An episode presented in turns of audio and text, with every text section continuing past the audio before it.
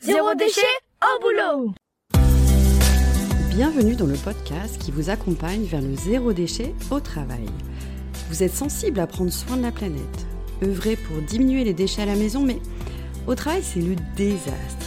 Gâchis de papier, d'emballage, indifférence des collègues, vous vous sentez démuni face à l'ampleur de la tâche.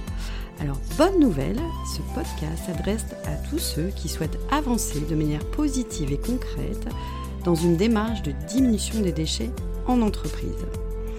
À travers ce podcast, vous allez découvrir des exemples inspirants d'individus qui font bouger les lignes au travail, des outils concrets pour réfléchir à la démarche et même partir à la rencontre de structures qui peuvent vous aider. Allez, place au sujet du jour. Bienvenue pour ce nouveau podcast.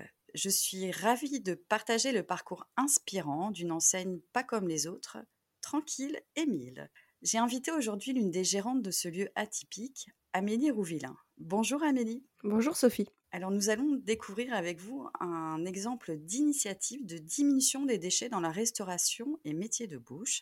Amélie, vous avez créé avec votre associé Alice Mass un lieu de vie atypique et familial qui se compose d'un restaurant le midi, un salon de thé ou un espace de coworking en journée. Tranquille Émile est un lieu accueillant pour les familles. En fait, elles y trouvent un espace de jeu pour s'amuser, une librairie pour les cadeaux et même un espace atelier pour apprendre. Alors depuis un an, vous avez développé une activité de traiteur pour répondre à une demande grandissante.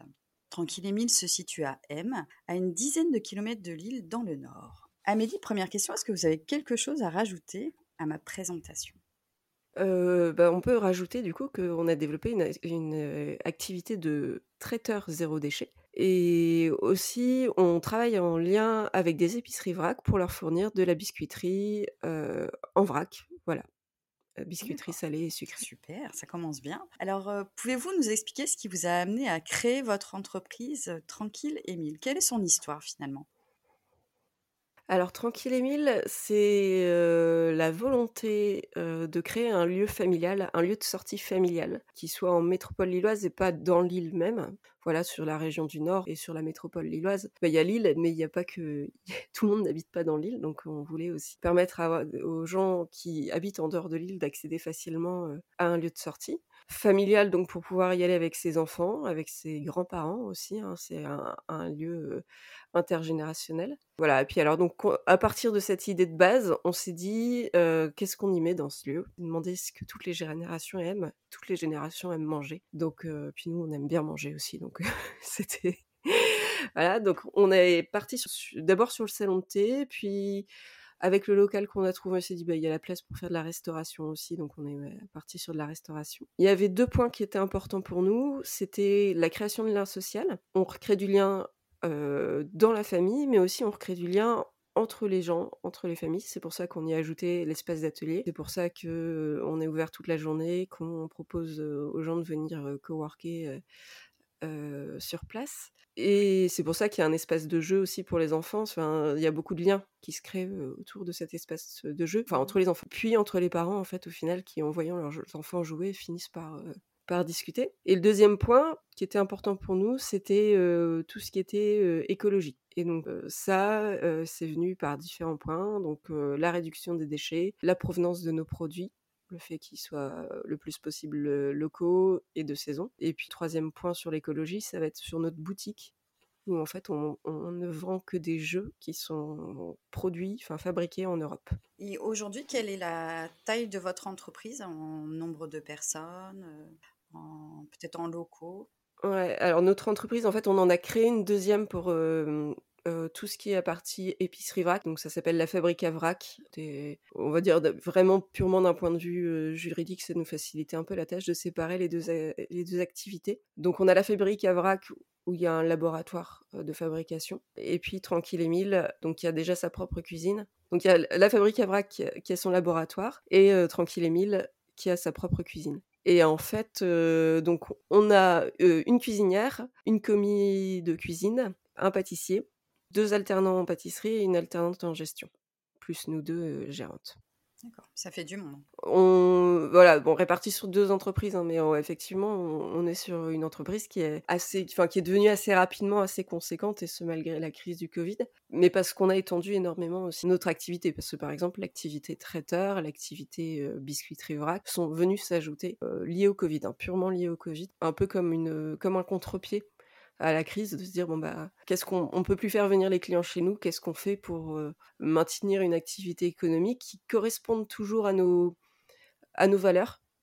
ça c'était important, hein, on se serait pas mis à faire de la biscuiterie emballée, voilà. donc qu'est-ce qu'on peut développer comme comme activité qui correspondent à nos valeurs, qui correspondent à ce qu'on a comme matériel, par exemple, tout simplement, hein, de se dire qu'est-ce qu'on est en capacité de faire avec notre cuisine, etc. Et donc, voilà, ce sont des activités qui se sont développées et qui demandent du personnel en plus. Et donc là, aujourd'hui, votre activité de traiteur touche les commerçants en vrac, c'est-à-dire que vous êtes distributeur pour les commerçants en vrac. et pour d'autres activités, est-ce que vous pouvez expliquer par exemple ce que vous faites avec cette activité de traiteur? Alors, on n'est pas distributeur on n'est pas distributeur pour les commerçants en vrac, on est fournisseur. D'accord, pardon. Mmh on leur fournit des biscuits que eux vont revendre. D'accord. donc, ce sont eux nos distributeurs au final. Notre premier client, donc nos clients, c'est les épiceries vrac. Après, on a des lieux de réception, comme on a une mmh brasserie par exemple qui dispose d'un espace bar assez conséquent. ils n'ont pas de cuisine sur place, ils n'ont pas de cuisinier, etc. Donc à chaque fois qu'ils accueillent des groupes, que ce soit pour un anniversaire ou pour des événements professionnels, ce sont nous qui, qui fournissons tout ce qui est nourriture. Donc on a plusieurs clients de ce type-là qui, qui sont intéressés justement par notre démarche zéro déchet. Enfin, c'est des clients qui sont eux-mêmes dans une démarche de réduction des déchets, de réduction de leur empreinte globale au final. Enfin, la brasserie avec laquelle on travaille, c'est, la brasserie Moulin d'Ascq, qui est assez connue, qui a déjà une première démarche de de récupération de ces bouteilles pour les réutiliser. Donc ce qui est logique, vous travaillez ensemble finalement. Exactement. En fait, c'est, on travaille avec une autre salle qui est dans une ferme biologique. Voilà, on, les, synergies se, se, créent aussi comme ça, qui est doublement agréable, c'est-à-dire que notre travail a du sens et on vient l'inscrire dans des lieux qui ont du sens aussi. C'est chouette. Et c'est vrai que je remarque que pas mal des témoignages que j'ai d'entrepreneurs, un des gros freins, finalement, c'est d'avoir des fournisseurs qui jouent le jeu de proposer des produits sans emballage. Et c'est très difficile pour pas mal de structures de trouver ce type de fournisseur. Nous, on a le problème en, amont, au final, puisque pour, euh, pour fabriquer, les plats. On a besoin de fournisseurs, nous aussi, et c'est vrai que c'est extrêmement difficile. Et c'est une recherche qui est, quasi continue. Nous, ça fait, ça fait un peu plus de deux ans qu'on a ouvert. on passe notre temps à chercher des nouveaux fournisseurs, à retravailler avec des fournisseurs. Parce qu'on a des produits, par exemple, avec lesquels on avait l'habitude de travailler, qui étaient peu emballés. Puis du jour au lendemain, la référence ne se fait plus. Et il faut retrouver de nouveau un produit à qualité égale, à tarif égal, parce qu'au final, on a quand même, comme toutes les entreprises, la rentabilité qui est, enfin, qui est nécessaire. Et donc, pour le coup, c'est une difficulté qui est un petit peu constante. Si maintenant on parle de réduction des déchets, il me semble que vous avez mis une démarche en place dès le début de l'activité. Euh, pouvez-vous nous décrire votre cheminement, ce que vous avez mis en place, comment ça se passe, euh, comment ça s'est passé et comment ça continue à évoluer? Je vais, je vais un petit peu séparer en deux choses. Il y a les déchets, comme je disais, en amont et les déchets en aval. Donc, en amont, pour nous, c'est tout ce qui est euh, fourniture de matières premières. C'est, peut-être là-dessus qu'on a le moins de prise, dans le sens où quand on commande quelque chose, on ne sait pas toujours comment on va le recevoir. voilà, donc c'est choisir les bons fournisseurs et il y a souvent des ratés, faut, faut le dire, on tâtonne pas mal. On, commande quelque chose, euh, on va commander, en fait, du coup, beaucoup en grosse quantité, euh, dans des plus gros contenants, parce que du coup, on va se retrouver, par exemple, euh, par exemple les légumineuses. un petit exemple assez simple. Les légumineuses, si vous achetez des pois chiches, la plupart des gens vont acheter des pois chiches en conserve, déjà cuits, dans une boîte de conserve un peu basique. La plupart des restaurants se font comme ça. Alors des fois, c'est des très grandes boîtes de conserve, mais ça reste une boîte de conserve. Nous, pois chiches, on les achète bio, donc chez un fournisseur bio. ils arrivent par sac de 10 kg et ils sont secs. Donc en fait, globalement, pour donner une idée, 10 kg de pois chiches secs, c'est 30 kg de pois chiches en conserve. Donc au lieu d'avoir X boîtes de conserve, on a un sac en papier qui souvent nous resserre pour faire de, qui nous resserre de poubelle pendant un temps et voilà, de sac poubelle une fois qu'il est, fini. Donc c'est beaucoup dans la recherche du produit à utiliser. Trouver des gros contenants, pas des trop gros contenants. Par exemple, nous, un petit contre-exemple, on utilise pas mal de mascarpone et on avait cherché une grosse contenance de mascarpone. On avait trouvé des bacs de 2 kilos. Donc c'était pas mal, voilà. Et puis en fait, on est revenu en arrière parce qu'on s'est rendu compte qu'on en jetait régulièrement. Parce qu'au final, on n'arrivait pas au bout de nos bacs de 2 kilos et donc bah, le produit périmé, enfin le produit moisissait, et donc on était obligé de le jeter. Et ça, c'est aussi un gros. Mmh, ça, c'est quelque chose qui est arrivé un petit peu après dans la démarche zéro déchet, c'est de se dire attention, en voulant réduire nos déchets, il ne faut pas créer l'inverse, créer des déchets qui n'auraient pas existé au final si on, si on était parti sur des plus petits contenants. Donc il y a des choses, voilà, le mascarpone par exemple, on est reparti sur des contenants de 500 grammes parce que ça nous évite tout simplement de jeter de la marchandise. Globalement en amont, c'est vraiment réfléchir à quel fournisseur, réfléchir à quel contenant, à quel type de produit aussi, quelle forme on récupère les produits. Les fournisseurs, ça peut être par exemple travailler avec un maraîcher qui va nous proposer des caisses en plastique. En gros, ces légumes arrivent en caisse en plastique et donc on lui rend ces caisses à la livraison suivante. Donc il y a un, roulement sur les caisses et il n'y a rien qui est jamais jeté. Et après, c'est essentiellement avoir du produit sec et du produit non transformé, tout simplement. C'est au final le meilleur moyen de réduire les déchets, c'est souvent tout simplement d'avoir du produit non transformé. Après, en aval, donc nos produits, une fois qu'ils sont transformés en bons petits plats et en bons gâteaux, la difficulté, ça va être le transport. On a la consommation sur place et donc Là, le premier objectif, ça va être de limiter le gaspillage alimentaire. Alors, on essaie de proposer des assiettes les plus équilibrées possibles, pas trop chargées, mais pas, assez non plus pour ne pas frustrer le client. Mais surtout, on permet au client de remporter. Alors, légalement, de toutes les manières, tous les restaurants sont censés proposer des doggy bags. Peut-être la petite nuance, c'est que nous, systématiquement, quand on voit une assiette pas finie, on par là, j'entends une assiette où il reste pas trois bouchées. Hein, quand on voit une assiette pas finie, on propose au client. On dit directement, vous voulez ramener alors, dans ces cas-là, souvent on propose un, contenant en, pulpe de bambou qui est compostable, parce que la quantité nécessite pas un contenant consigné. Et donc ça, c'est le deuxième point. C'est les clients qui emportent, parce qu'on mmh. fait pas mal de ventes à importer. et ça, c'est quelque chose qu'on a mis en place très très rapidement, qui était déjà dans le projet de base, mais qui était un petit peu difficile à mettre en place, mais on l'a mis assez rapidement en place dès qu'on a compris qu'avec le Covid, bah, la vente à emporter allait prendre pas mal de place dans notre activité. Bah, on a mis en place la consigne. Donc on a des plats en verre avec couvercle. Hein, et, en fait, ceux-ci sont consignés 5 euros. Et donc les clients, quand ils viennent prendre à emporter, la question qu'on leur pose une fois qu'ils ont fait leur choix, c'est de leur dire est-ce que vous voulez votre plat en plat consigné ou en plat jetable? Et donc ça, fait se poser la question. Et ça, c'est important parce qu'au final, même si on a allez, 40% de nos clients, je dirais, qui prennent en consigné, c'est un chiffre qui est en progression. Parce que la première fois, souvent, les gens prennent en jetable. Parce que tout simplement, ils connaissent pas, ils veulent goûter, ils se disent que peut-être ils reviendront pas. Voilà. Sauf s'ils ils connaissent d'avance, enfin, ils savent notre démarche zéro déchet déjà d'avance, mais sinon, ils prennent en jetable. Et puis, bah, en fait, ils reviennent. Alors, il y en a certains, il leur faut deux, trois, quatre fois avant de finir par passer sur du consigné. Et alors, aussi, il y a aussi des gens qui disent bah, le jetable, c'est ma solution de démarrage, mais le consigné, bof, parce que je me fais pas trop confiance sur le fait de rendre mes consignes. Et du coup, ils viennent avec leur contenant, tout simplement. Et donc ça, c'est un deuxième effet qui se coule, on va dire. c'est que les gens commencent à rentrer dans leur, dans leur démarche, de se dire, bah, je vais chez Tranquille Emile, je prends mon contenant. Et ça, je pense que c'est important parce que peut-être que grâce à un commerce comme le nôtre, bah, ce contenant qu'ils prennent l'habitude d'emmener, ils vont peut-être prendre l'habitude de l'emmener ailleurs aussi. Et dans un autre restaurant ou dans un autre commerce. finalement, c'est un axe de sensibilisation. Exactement, mais c'est totalement ça. voilà, nous par exemple, on n'a pas de sac papier pour permettre aux clients de ramener leurs commandes. Tous les sacs qu'on a sont des sacs de récupération.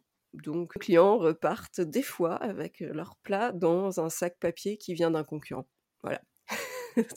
voilà. Alors ça, ça, nous fait moins de pub, mais euh, mais en même temps, ça marque les esprits aussi parce que ça fait rigoler, ça fait voilà, euh, et ça nous empêche pas de fonctionner en fait. Je pense que c'est pas un sac en papier avec notre nom qui changerait grand chose, grand de choses là-dessus. Voilà. Et alors après, donc toujours en aval, le dernier point euh, qu'il y a, c'est donc euh, bah, les restes alimentaires, parce que malgré tout, il y en a quand même un petit peu ça part soit, soit aux poules, soit au compost. Et ce qui est encore consommable est en gros distribué à l'équipe ou congelé pour l'équipe euh, à d'autres moments. Voilà. Donc en fait, on ne jette, à part des fins d'assiette, on ne jette jamais de nourriture. Dans votre restaurant, il y a des autres actions qui sont visibles? Alors, je sais pas, euh, je pense à tout ce qui est boissons, serviettes, enfin, ce qu'on peut retrouver habituellement dans un restaurant et qu'on jette. Est-ce que vous faites une démarche particulière là-dessus? Oui, alors dès le démarrage, on est parti sur des serviettes en tissu. Alors on n'est pas sur un restaurant mmh trois étoiles, donc c'est pas des grandes serviettes en tissu, c'est des petites serviettes vraiment au final, le petit format de serviette en papier qu'on peut des fois trouver dans les cocktails, bon, bah, on a fait la même chose, mais en tissu. Avec du tissu de récupération, on a été récupérer des chutes chez, chez une créatrice du coin, une créatrice de vêtements. Au niveau des boissons, on est sur de la bouteille en verre uniquement sur de la boisson artisanale ou bio, c'est-à-dire que bah, chez nous, il n'y aura pas les grandes marques de cola, il n'y aura pas toutes ces grandes marques de canettes qu'on connaît en soda, etc. Des fois, ça surprend un petit peu nos clients. Au final, on trouve des très bons colas régionaux en bouteille, en verre. Et en plus, pour le coup, celle-ci, elle est en, en bouteille consignée. Sur nos boissons, on a, je dirais, environ 40% de nos, bouteilles qui sont consignées. c'est pas le plus facile de trouver des boissons consignées sur des petits formats. Par exemple, sur les bières, on trouve pas mal de brasseries qui consignent leurs bouteilles, mais c'est sur des grands, des grands formats. Voilà, ou alors il faut aller chercher plus loin sur des grosses brasseries belges. Euh, nous, on essaie aussi de privilégier le local. C'est aussi ça, euh, au final, euh, trouver un équilibre entre, entre local, zéro déchet. Voilà, il y a des fois des arbitrages à faire. On fait les nôtres, ils sont pas forcément plus valables les arbitrages d'autres personnes. Voilà, c'est juste c'est les nôtres. voilà. En décoration, bah, on réutilise des bouteilles. On a réutilisé des bouteilles pour faire des vases dans lesquels on met des fleurs séchées pour éviter de faire mourir des fleurs. Parce qu'en plus, on n'a pas la main verte en plus, donc voilà, nos plantes sont des cactus parce que parce que c'était le meilleur moyen de les faire survivre. Pareil pour les salières, c'est de la récupération, c'est des petits pots, des mini pots de confiture là qu'on trouve dans les, les hôtels et dont on a percé le couvercle. Voilà, c'est essayer de réutiliser au maximum dans la globalité, dans nos assiettes, par exemple, c'est de la récupération. C'est du seconde main, tout simplement.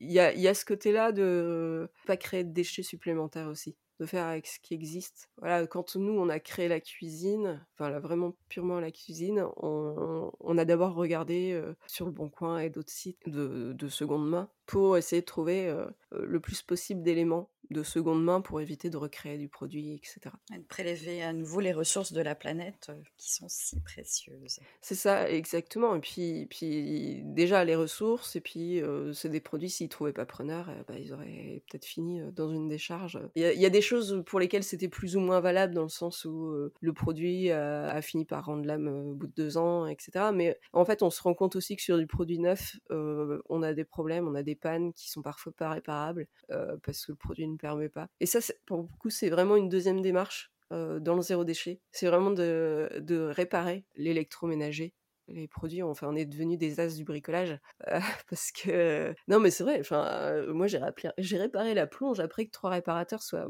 soit enfin notre plonge, c'est-à-dire notre lave-vaisselle professionnelle. On a eu trois réparateurs qui sont passés dessus, qui nous ont fait changer des pièces, et puis ça marchait toujours pas. Et puis au final, en creusant un peu le truc, c'était juste du nettoyage d'une pièce en particulier qu'il fallait, fallait aller. On est, on est dans une région avec de l'eau très calcaire, et, et malheureusement, ça abîme tout ce qui est électroménager. Et c'est vraiment important en fait de se pencher. Enfin, moi je trouve que j'y gagne de me pencher sur comment fonctionnent mes appareils. Voilà, peut-être pas professionnellement, mais j'y gagne, euh, j'y gagne dans mon intellect aussi de me dire, bah maintenant je me sens pas désarmé quand euh, mon lave-vaisselle tombe en panne, je me sens pas désarmé quand tel truc tombe en panne. Je sais qu'il faut que, que je démonte, que je prenne mon tournevis et, et que je fonce euh, pour démonter.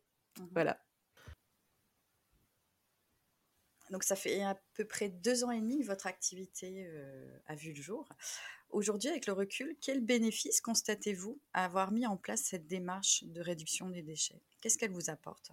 Moi, je pense que financièrement, on y gagne déjà. Hein, Mhm. pour euh, parler un petit peu du nerf de la guerre des entreprises, c'est que financièrement, je pense qu'on y gagne. Déjà parce que on gâche moins, tout simplement. En ayant vraiment ça en tête, on jette beaucoup moins que beaucoup de restos et donc euh, bah, à partir du moment où on gâche moins, on, perd moins d'argent. Je suis pas certaine qu'on y gagne par contre sur le coût des matières premières parce que c'est pas forcément enfin souvent c'est le préconçu qu'on a sur l'idée que bah, si c'est emballé en plus gros c'est moins cher mais en réalité pas forcément mais vraiment on gagne sur le fait de de pas de pas jeter. Voilà on gagne sur le fait que bah, quand on vend en contenant consigné on achète moins de contenants jetables donc on y gagne un petit peu aussi même si le prix est, faible. Et après il y a, tout le bénéfice euh, que je qualifierais de petit plus. Enfin le, petit bénéfice qu'on n'aurait pas imaginé avant c'est globalement euh, l'échange avec les clients et avec les fournisseurs. C'est-à-dire que euh, en ayant cette démarche zéro déchet, c'est un peu comme tout à l'heure quand je disais qu'on avait nos clients euh, traiteurs euh, qui étaient dans la même démarche que nous. Ben, on attire des clients qui sont dans la même démarche que nous. Et souvent, quand on se lance dans ce genre de démarche un petit peu écologique, on est souvent aussi intéressé par le lien social, on est souvent aussi euh, en recherche de personnes avec qui échanger sur le sujet. Et vraiment, nous, on a, je pense vraiment grâce à ça, créé du lien avec, avec beaucoup de monde, que ce soit d'autres commerçants, parce que bah, quand on va démarcher un boulanger pour lui demander de nous faire du pain, mais de pas l'emballer, plutôt de nous livrer dans des caisses, bah, forcément, on devient un peu plus qu'un client lambda. On commence à échanger sur pourquoi on fait ça, etc. Et donc, il y a des échanges qui se font à ce niveau-là. Et puis après, avec les clients euh, particuliers, hein, on va dire, euh, j'allais dire en B2C, mais on va parler un peu plus. Euh, donc avec les clients particuliers, c'est, on a aussi des gens qui s'intéressent à cette démarche-là et qui viennent vers nous pour ça. Donc du coup, il y a beaucoup de questions qui nous sont posées à ce sujet-là, il y a, des réactions, etc. Et qu'on a les clients qui nous ressemblent, du coup il y a du lien qui se crée entre les clients, puisque on va parler euh, d'un truc. Le cas typique, c'est le client qui arrive et qui dit ah mince j'ai oublié ma consigne, et le client derrière qui fait ah moi j'ai trouvé le truc pour pas oublier ma consigne. et du coup il y a des échanges qui se font, il y a des interactions. Euh, alors nous on met aussi beaucoup d'humour dans notre communication, mais aussi euh, dans notre façon d'être avec nos clients, tant parce qu'on est comme ça. Et du coup bah, ça rigole autour du sujet. Et en même temps, en même temps que ça rigole, ça, voilà, il y a des échanges intéressants qui se créent. Et je pense, je pense que ça, pour le coup, ça n'a pas de prix. Et je me sens moins comme une distributrice de plats mais plus comme quelqu'un qui fait partie euh, d'une communauté citoyenne et qui fait bouger un petit peu cette communauté-là. Waouh Finalement, se dire que le zéro déchet est sous le signe du lien social et de la joie, moi je trouve ça chouette d'entendre ça, ça me plaît. Pour le coup, c'est vraiment quelque chose qu'on voit derrière. Voilà. Et ce qui nous permet par exemple de organiser après des, des, ateliers ou des cafés citoyens sur des sujets comme le zéro déchet ou le vélo, des choses comme ça. Tout à l'heure, vous aviez évoqué euh, quelques difficultés sur le zéro déchet, notamment que vos fournisseurs, c'était pas toujours évident de savoir dans quel contenant vous allez être livré, etc. Est-ce que vous rencontrez d'autres difficultés ou des freins liés au zéro déchet dans le cas de votre structure, de vos structures d'ailleurs? Un frein peut-être, ça serait le... la place. C'est-à-dire que euh, bah, des contenants en verre euh, en grande quantité parce qu'on ne sait pas. Un, on ne sait jamais quand les clients vont nous les rendre.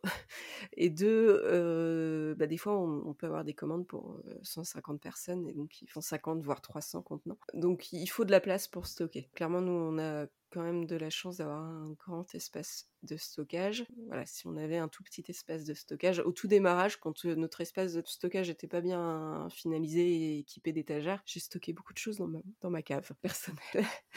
donc, donc voilà, il faut un peu de, un peu d'espace, voilà. Et après, non, globalement, le plus gros frein, ça reste les matières premières. Après, l'axe potentiel de progrès, ça serait d'imposer la consigne, qu'on ne fait pas pour le moment, qu'on fera peut-être un jour. Alors, ça reste, enfin, euh, ce sera jamais une une consigne imposée dans le sens où bah, on a des gens de passage qui ne peuvent pas revenir rendre une consigne parce qu'ils reviendront pas. Mais l'idée c'était un peu de créer l'inverse, c'est-à-dire que pour l'instant le contenant jetable est gratuit. Peut-être qu'un jour, je dis bien peut-être, j'en sais rien, c'est une, une des pistes qu'on a déjà évoquées. Peut-être qu'un jour on fera payer le contenant jetable pour inciter les gens à prendre le contenant consigné. Voilà. Maintenant, ça sera toujours quasiment au prix, au prix coûtant, donc ça sera quelques, quelques dizaines de centimes, mais, mais peut-être qu'on pourrait aller plus loin dans, dans, dans cette démarche-là pour inciter de plus en plus de gens à prendre des, des contenants consignés. Mais je pense qu'on n'y est pas encore. Marquer le coup par l'incitation financière ouais. à creuser. une astuce zéro déchet dont vous êtes particulièrement fier qui a été mis en place dans votre structure, enfin ou dans vos structures. Est-ce que vous en avez une à nous citer? Bah, En tout cas, moi, la consigne, j'en suis particulièrement fière. Parce que c'était un pari qui n'était pas simple. dire aux gens, votre plat, vous allez payer 5 euros de plus parce qu'il il y a une boîte qui est consignée, c'était pas si évident que ça. Et en fait, non seulement ça marche bien, et en plus, c'est très très rigolo parce que les gens, quand ils ramènent leur boîte, une fois sur deux, ils repartent avec quelque chose d'autre aussi. Alors soit ils repartent avec quelque chose d'autre, mais ils ont pensé à ramener leur propre boîte et du coup ils ne repayent pas de consignes. Et donc en fait, avec le remboursement des consignes, ils payent quasiment rien leur nouvelle consommation. Soit ils consomment sur place. Et c'est vrai que des fois, ça nous est déjà arrivé de rembourser quelqu'un qui venait de consommer, de rendre de l'argent à quelqu'un qui venait de consommer en disant bah aujourd'hui votre consommation bah, vous a coûté moins 2 euros. C'est aussi un, petit plaisir. En fait, les gens pour un truc qu'ils ont déjà payé avant, bah il y a ce petit côté un petit peu drôle de, se dire ah bah en fait aujourd'hui on a consommé gratuitement. Et je pense qu'on n'imaginait pas que ça prendrait autant. On n'imaginait pas qu'il y ait autant de monde qui prennent les consignes. Et vous avez été aussi innovante parce que vos boîtes sont quand même. Donc il y a des plats en verre. Si des personnes viennent chercher des gâteaux, vous proposez. Comment ça se passe d'ailleurs pour les gâteaux Alors pour les gâteaux, on, a on propose des boîtes en bois en fait, ce sont des plateaux en bois sur lesquels viennent se poser un couvercle, alors qui est là et marqué à notre nom avec notre logo. voilà, c'est très bonne réaction là-dessus. Alors ça nous oblige à utiliser une une feuille papier sous le gâteau quand même pour ne pas salir le fond de la boîte. Mais on a vraiment des très très bons retours là-dessus parce qu'en plus d'être écologique, c'est joli. Donc contrairement à la boîte en carton qu'on va poser sur la table, etc., ou bien il va falloir en sortir le gâteau, on se galère, on déchire la boîte, il faut trouver le plat. Là, en fait, on peut servir directement sur le plateau et ça fait toujours son effet. On s'en sert aussi de ces plateaux pour tout ce qui est prestation traiteur, tout ce qui est mise en bouche, mini-hardise aussi. En fait, on... ce qui est sympa, c'est qu'on allie l'esthétique C'est pareil pour tout ce qui est verrine. on a un peu l'habitude d'avoir les verrines en plastique. Même si c'est des plastiques un peu épais, on se dit on pourrait s'en resservir. nous, on est parti directement sur des verrines en verre et ça, ça, apporte une petite touche esthétique qui est, quand même vraiment pas désagréable. Et peut-être que vous êtes choisi pour ça aussi, pour cette approche zéro déchet qui peut toucher vos clients traiteurs qui veulent faire cet effort-là. Ouais, clairement, on est, il y a des clients qui nous choisissent pour cette raison-là. C'est vraiment, mais même, enfin, que ce soit des clients traiteurs ou même des clients pour la restauration sur place, il y a des gens qui nous choisissent pour cette raison-là. Voilà. Sachant qu'en fait, on s'inscrit dans une éthique globale. c'est pas juste on réduit nos déchets, c'est on prend uniquement des produits de saison. Donc on est en avril, dans le nord il n'y a pas, enfin les tomates, elles sont inexistantes si elles sont cultivées normalement, on va dire. Donc bah, il n'y a pas de tomates quoi, et on n'en aura pas avant le mois de juin. Donc globalement c'est un peu ce respect des saisons aussi, le respect du, du local. On essaie de proposer aussi pas mal d'alternatives végétariennes. Et ça c'est voilà c'est un ensemble écolo. On est un resto un peu écolo sur les bords finalement, j'entends qu'il y a beaucoup de choses qui ont été réfléchies en amont et des choix qui se font en conscience. Un certain militantisme, finalement, qui va guider toute votre activité et qui va vous apporter des bénéfices auxquels vous attendiez pas. Et je trouve ça chouette de constater tout ça. Amélie, pour conclure, est-ce que vous avez un dernier conseil pour des entreprises qui envisagent de diminuer leurs déchets? Qu'est-ce que vous pourriez leur conseiller? Je leur conseillerais justement de réfléchir déjà un petit peu en amont de se dire quels, sont les déchets qu'on produit le plus et donc quels sont les points sur lesquels on peut jouer. Et, puis après, par contre, de foncer. Une fois que c'est réfléchi, les points sur lesquels on peut diminuer les déchets, bah, il faut, faut y aller, il faut oser. Parce que justement, on peut avoir cette impression, des fois, que ça va nous coûter cher, que ça va nous apporter des difficultés. Et en fait, il y a, y a, souvent une part de bénéfice qui est cachée et qui va, qui va se révéler derrière. Donc, euh, pas hésiter à y aller.